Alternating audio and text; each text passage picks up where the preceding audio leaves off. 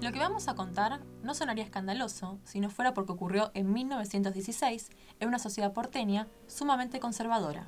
Imagínense a una chica de 24 años, madre soltera de los 19, que comenzó a publicar sus versos y poemas que según ella escribía para no morir en el encierro de la oficina, del importador donde trabajaba y donde había escrito su primer libro La inquietud del rosal. Además de poeta y madre, era también maestra, actriz, socialista y feminista. Mucho para la época tal vez, ¿no? ¿O no?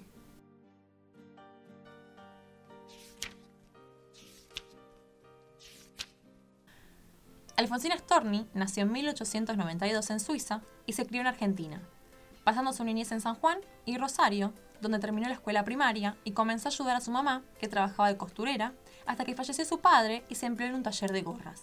Allí comenzó todo. Conoció el anarquismo, con esa idea revolucionaria de fomentar la solidaridad y el fin de las desigualdades entre pobres y ricos.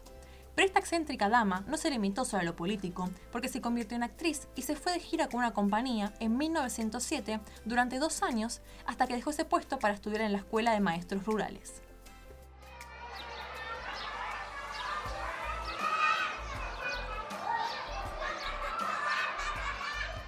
Cuando consiguió el título, comenzó a dar clases en Rosario, a escribir en revistas y a participar en el Comité Feminista de Santa Fe. Además de todo eso, quedó embarazada. Pero Alfonsina jamás reveló quién era el padre de Alejandro, aunque se decía por esos años que era un político de la provincia, mayor que ella y casado.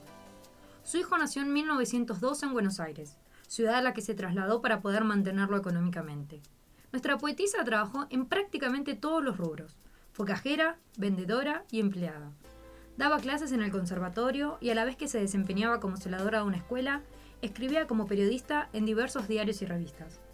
A su lista de infinitas actividades, no olvidemos que nunca dejó de escribir literatura, publicando El dulce daño, Irremediablemente, Languidez y Ocre.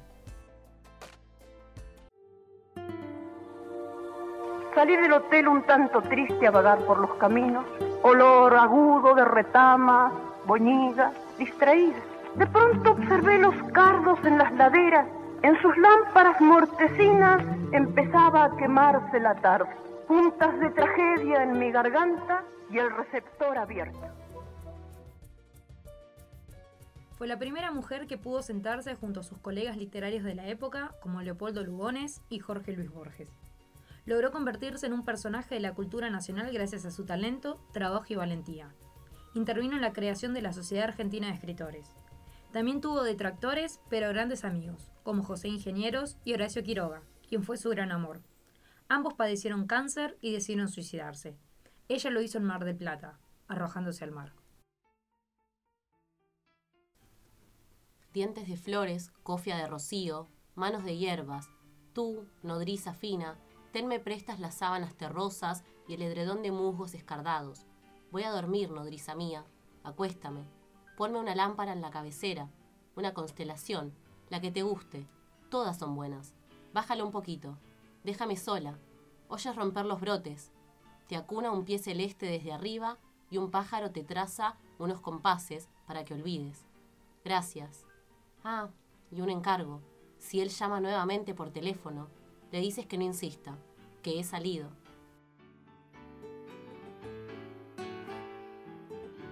Como no podía ser de otra manera, su despedida de este mundo fue poética.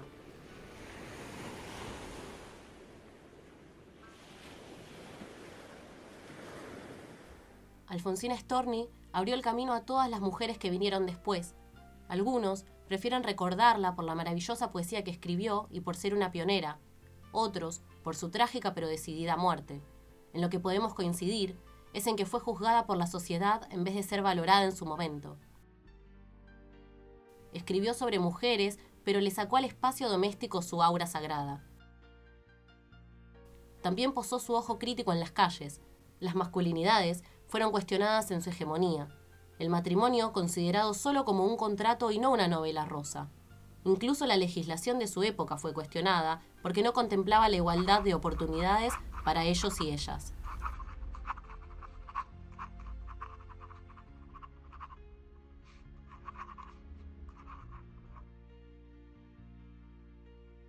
A pesar de su rabiosa actualidad, la obra periodística de esta poeta y escritora es lamentablemente desconocida. No entendieron su vida. Ni su obra. Ni su muerte.